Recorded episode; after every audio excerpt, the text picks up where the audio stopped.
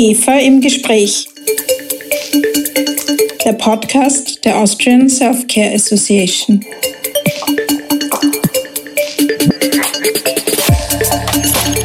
Guten Tag, ich darf Sie ganz herzlich begrüßen bei einer neuen Folge aus unserer Podcast-Reihe IGEFA im Gespräch. In der zweiten Staffel widmen wir unseren Podcast regulatorischen Themen aus der Self-Care-Branche. Mein Name ist Christina Nageler. Ich bin Geschäftsführerin der IGEFA, the Austrian Self-Care Association. In unserer heutigen Podcast-Folge gehen wir der Frage nach, wie es mit der Verkehrsfähigkeit von CBD-Produkten aussieht. CBD steht für Cannabidiol. Das ist ein Bestandteil der Hanfpflanze, der nicht als Suchtstoff gilt. CBD erlebt seit einigen Jahren einen regelrechten Hype. Aber die rechtliche Situation ist undurchsichtig und schwer zu verstehen. Umso mehr freue ich mich, dass wir heute einen juristischen Experten als Gast im IGEFA Podcast Studio begrüßen dürfen, der sich mit dem Thema CBD intensiv auseinandergesetzt hat. Herzlich willkommen, Magister Jakob Hüttaler-Brandauer. Magister Hüttaler-Brandauer ist Partner der Wiener Rechtsanwaltskanzlei Lawpoint und Experte unter anderem für den Bereich Life Sciences. Dazu zählen zum Beispiel das Arzneimittelrecht, das Lebensmittelrecht und das Kosmetikrecht. Das sind jene Gesetzeswerke, die für die Verkehrsfähigkeit von CBD-Produkten entscheidend sind. Bevor wir aber mit dem eigentlichen Interview beginnen, stellen wir Ihnen in jeder Folge des Podcasts einen Keyplayer unserer Interessensgemeinschaft vor. Heute im IGEFA intern die IGEFA Regulatory Managerin Dr. Reka Satmari. IGEFA intern. Die Menschen dahinter. Mein Name ist Dr. Reka Satmari. Ich bin seit Anfang 2019 bei der IGEFA und ich bin die Regulatory Managerin der Gesellschaft. Und was gefällt dir besonders an der IGEFA? Mir persönlich gefallen am meisten die GIFA-Arbeitsgruppen, in denen wir komplexe Probleme im Rahmen eines konstruktiven Dialogs angehen und unterschiedliche Perspektiven austauschen können.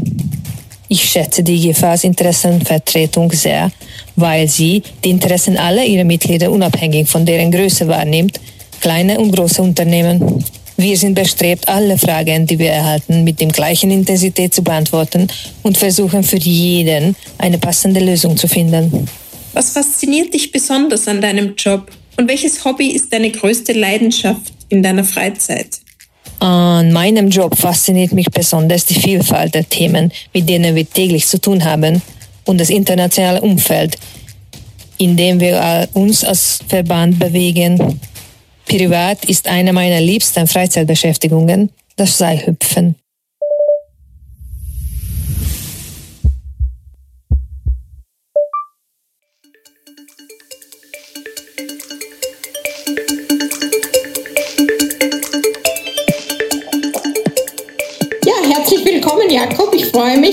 Heute bei unserer zweiten Folge der zweiten Staffel zu Gast bist und uns all unsere Fragen zu CBD-Produkten beantworten äh, wirst. Ich starte auch gleich mit der ersten Frage, die, die sehr allgemein gehalten ist. Wie schätzt du die aktuelle Situation in Bezug auf die Vermarktung von CBD-Produkten ein? Zunächst danke dir, Christina, für die Einladung. Ich freue mich, bei eurem Podcast dabei zu sein und einen Beitrag leisten zu können. Vorweg muss ich aber mit einer Erwartung gleich aufräumen. Ich befürchte, ich werde nicht jede Frage beantworten können, weil vieles noch nicht abschließend geklärt ist. Aber die erste Frage, die kann ich einmal ganz einfach beantworten mit grundsätzlich schwierig. Wenn wir über CBD-Produkte sprechen, müssen wir uns halt einmal zunächst darauf einigen, über welche Kategorien reden wir. Und da würde ich gern mit der anfangen, die am klarsten, aber auch für die Unternehmen am unbefriedigsten ist. Ähm, Im Lebensmittelbereich ist CBD mit hoher Wahrscheinlichkeit praktisch generell unzulässig. Im Kosmetikbereich schaut das Ganze besser aus. Da gibt es weniger Probleme. Also in kosmetischen Mitteln kann CBD durchaus gut verwendet werden. Aber die Verwendung in Lebensmittel und dazu zählen auch Nahrungsergänzungsmittel von CBD ist mittlerweile mit ziemlich gefestigter Judikatur unzulässig aufgrund der Einstufung als neuartiges Lebensmittel. Also was du sagst ist, dass Cannabidiol derzeit für Lebensmittel und damit natürlich auch für unsere Nahrungsergänzungsmittel nicht verwendet werden kann. Ist das, weil es noch keine Zulassung als Novel Food hat? Und erklär uns bitte, warum trotzdem so viele CBD-Produkte am Markt sind. Würdest du sagen, dass diese Produkte alle illegal am Markt sind oder nicht verkehrsfähig sind? Wie siehst du das? Wir müssen einmal unterscheiden zwischen CBD als eins von vielen Cannabinoiden aus der Hanfpflanze und der Hanfpflanze per se. Die Hanfpflanze ist äh, schon lange in diversen Produkten verwendet, wird sie verwendet. Ich meine, da, da, was man in jeder, jeder kennt, ist der Faserhanf. Hanf ist ein hervorragendes Dämmmittel, aber Hanf wurde auch in diversen Lebensmitteln verwendet. Jedoch ist die Frage, welche Teile der Hanfpflanze. Und da gibt es ganz klare Daten dazu, dass der Hanfsamen als Hanfsamenmehl oder auch als Hanföl verwendet worden ist. In diesem Teil der Pflanze ist aber de facto kein CBD enthalten. Das CBD kommt hauptsächlich in den Blüten vor und in den Blättern, die in der Nähe der Blüten sind. Und dadurch, wenn wir über die Frage von CBD oder wenn wir über CBD reden, reden wir nicht über die Hanfpflanze generell, also nur weil CBD als Novel Food betrachtet wurde, heißt das nicht, dass jetzt zum Beispiel ein Hanfsamenmehl Novel Food ist. Aber was eben gemacht wurde, ist, dass aus der Hanfpflanze CBD extrahiert wurde. Und das in der Regel mit einer CO2-Extraktion. Und dadurch hat man sehr reines, sehr hoch konzentriertes CBD erhalten. Und dieses CBD ist, wie mittlerweile auch Judikatur zeigt, Novel Food. Es kann jetzt natürlich Situationen geben, wo möglicherweise ein Hanflebensmittel, also etwa ein Hanftee, wo Blätter verwendet werden, CBD enthält, aber das ist in einer so geringen Form und in so einer geringen Konzentration, dass es nicht vergleichbar ist mit den Produkten, wo vorher extrahiertes CBD zugesetzt wird. Dieses CBD, dieses Extrakt, wo de facto CBD in Reinform vorliegt, das gilt in der Europäischen Union als Novel Food, als neuartiges Lebensmittel. Das führt die Kommission in ihrem online abrufbaren Novel Food Katalog an, der nicht rechtsverbindlich ist, aber eine gute Orientierungshilfe. Und das zeigt mittlerweile auch Judikatur, insbesondere aus Deutschland. Das bringt mich zur Frage, warum sind trotzdem so viele CBD-Produkte am Markt? Das hat in meinen Augen zwei Gründe. Einerseits weil wir verschiedene Produktkategorien haben. Das heißt, ein Kosmetikum mit CBD ist nicht nach den lebensmittelrechtlichen Vorschriften zu beurteilen und kann daher durchaus legal am Markt sein. Auf der anderen Seite ist es äh, sozusagen die Macht des Faktischen, dass entweder Lebensmittelunternehmer einer anderen Rechtsansicht sind, das ist ihr gutes Recht, solange sie in einem Gericht oder einer Behörde nicht verbietet. Und das liegt aber auch daran, dass meiner Wahrnehmung nach die behördliche Überwachung in diesem Bereich nicht ausreichend der Marktsituation hinterherkommt.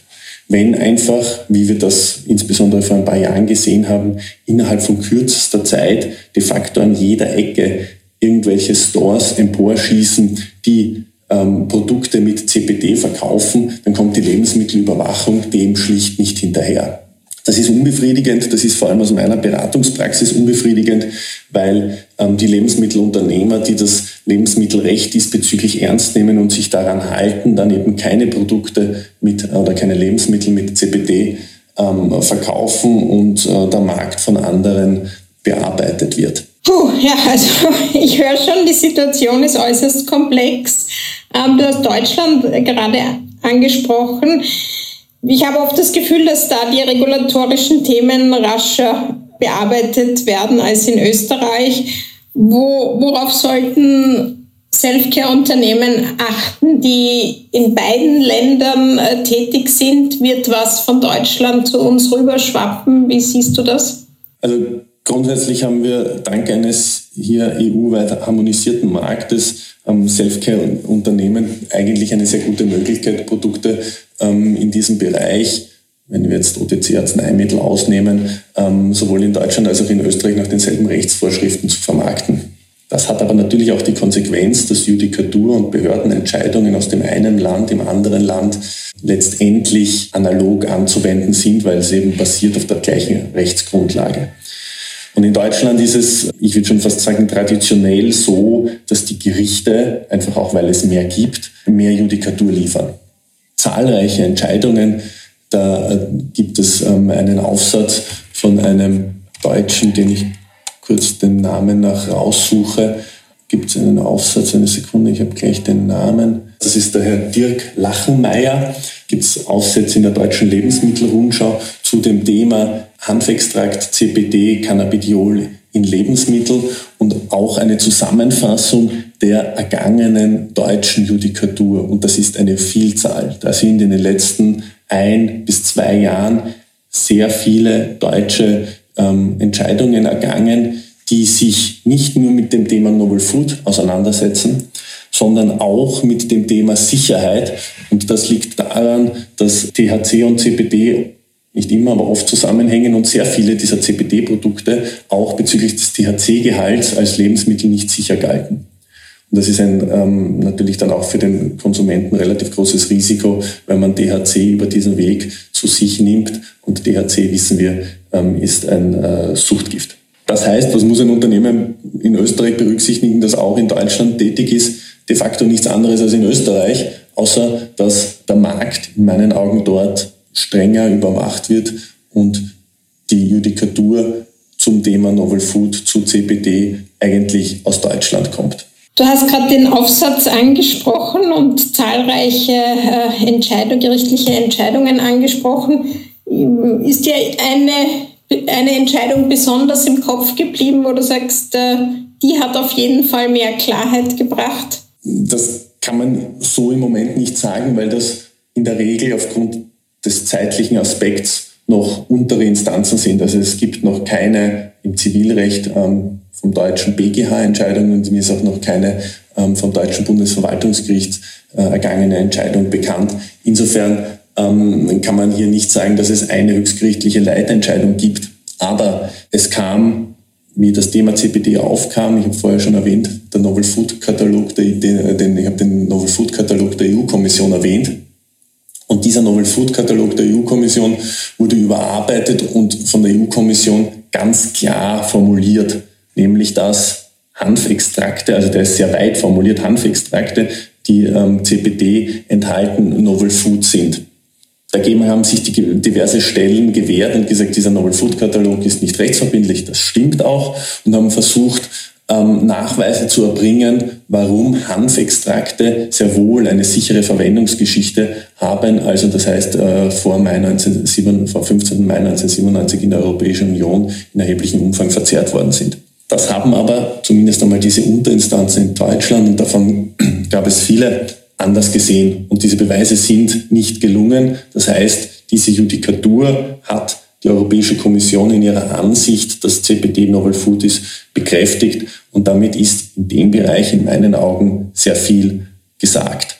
Was man allerdings nicht unerwähnt lassen darf, ist, dass es zu CBD und das auch schon, ich glaube, zumindest seit 2017 äh, anhängige Novel Food Zulassungsanträge gibt, die aber im Moment nicht weiterkommen. Woran das liegt, kann ich nicht sagen. Ich habe gehört, dass es der zuständigen EU-Kommission und im Hintergrund der EFSA ähm, Daten fehlen. Und ich gehe davon aus, dass das in der Regel Sicherheitsdaten sind. Ich habe halt den Eindruck, dass die EU sich bei der rechtlichen Bewertung von CBD sehr schwer tut. siehst du das auch so? Welche Lösung wäre aus juristischer Sicht für dich begrüßenswert oder für uns alle?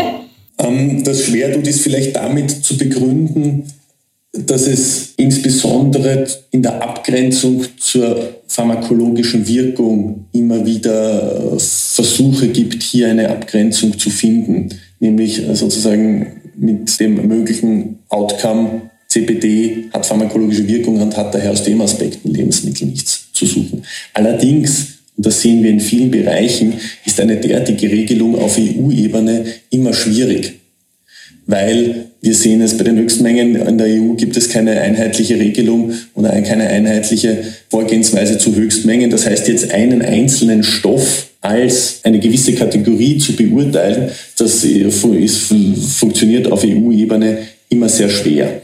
Ich denke, aus juristischer Sicht ist einmal für CBD im Lebensmittel derzeit eigentlich alles klar. Es ist unzulässig, weil Novel Food Und die diesbezügliche Regelung gibt es, da hat auch die EU-Kommission oder die EU nichts mehr zu tun. Die Novel Food Verordnung gibt es und, die Novel und CBD fällt unter diese Novel Food Verordnung. Was man natürlich, wenn man jetzt sich die vielen Befürworter von CBD anhört, äh, sagen kann, ist, dass unter Umständen CBD ein sinnvoller Stoff ist. Damit möchte ich ihn aber nicht kategorisieren. Sprich, ich möchte nicht sagen, er ist sinnvoll in Lebensmitteln oder sinnvoll in Arzneimitteln. Je nachdem könnte es Zulassungen, wenn es in Lebensmitteln verwendet werden soll, im Novel Food Bereich geben oder natürlich vermehrt Zulassungen im Arzneimittelbereich. Allerdings gibt es schon ähm, äh, Arzneimittel mit, mit CBD. Aus juristischer Sicht, denke ich, hat hier die EU gar nicht mehr so viel zu sagen, weil es ist eher die Überwachung in meinen Augen gefragt, die hier die Produkte, die die Regelungen nicht einhalten, nachhaltig vom Markt nimmt. Wenn du jetzt einen Klienten hast, der gerne ein CBD-Produkt auf den Markt bringen würde, was würdest du ihm empfehlen? Da müssen wir uns wieder darauf einigen oder sozusagen darüber unterhalten, über welche Art der Produkte wir sprechen. Also im Lebensmittelbereich würde ich schon einmal jedenfalls nicht CBD-Produkt nennen. Man kann sich dann darüber unterhalten, ob es Hanfprodukte gibt und ob es Hanfextrakte gibt, die man nicht als Novel Food ansehen würde. Dafür gibt es Argumente und Anhaltspunkte und der Knackpunkt liegt eigentlich bei der Frage, ob wir die Blüten vom Hanf per se als Novel Food sehen müssen oder nicht. Es gibt zum Beispiel Daten, dass Blüten von Hanf vor Mai 1997 zum Bierbrauen verwendet worden sind. Ob daraus aber eine gewisse Verzehrmenge als Lebensmittel abzuleiten ist, ist die Frage. Hanf, die Hanfpflanze, wie gesagt, kann man durchaus partiell als Lebensmittel sehen. Und bei den Hanfextrakten kommt es halt insbesondere darauf an, ob ich den die Blüte zur, in die Extraktion einbeziehen kann oder nicht. Kann ich das nicht, dann wird in meinen Augen, soweit ich das äh, recherchieren konnte, der CPD-Gehalt immer in einem de facto nicht vorhandenen Ausmaß gegeben sein. Wenn das anders ist, dann kann man sich sehr wohl in meinen Augen mit ganz guten Argumenten auch aus der Novel Food Verordnung natürliche Hanfextrakte, wo jetzt also keine selektive Anreicherung von CPD stattfindet, überlegen. Andernfalls kann ich CPD-Produkte nur im kosmetischen Bereich empfehlen, weil sonst ruhigen Gewissens ich niemandem empfehlen kann, CBD, den Reinstoff sozusagen, in Lebensmitteln zu verwenden, weil da ganz klar die Judikatur da ist, dass es Null Food ist. Okay, ja, dann vielen Dank dir fürs Gespräch und für die interessanten Einblicke in diese komplexe Materie. Danke fürs Kommen. Danke vielmals für die Einladung. Herr Magister Hütteler-Brandauer hat übrigens alle wichtigen Fakten rund um das Thema CBD für die GEFA in einem Leitfaden zusammengefasst. Dieser Leitfaden ist bei der IGEFA erhältlich. Wenn Sie bereits IGEFA-Mitglied sind, dann haben Sie im IGEFA-Members-Bereich kostenlos Zugriff auf diesen Leitfaden. Wenn Sie noch nicht Mitglied bei der IGEFA sind, aber das ganz schnell ändern wollen, dann schicken Sie mir eine Mail an office.igefa.at. Wir von der IGEFA sind für die Anliegen der OTC-Industrie da. Herzlichen Dank für Ihr Interesse und bis zur nächsten Folge von IGEFA im Gespräch.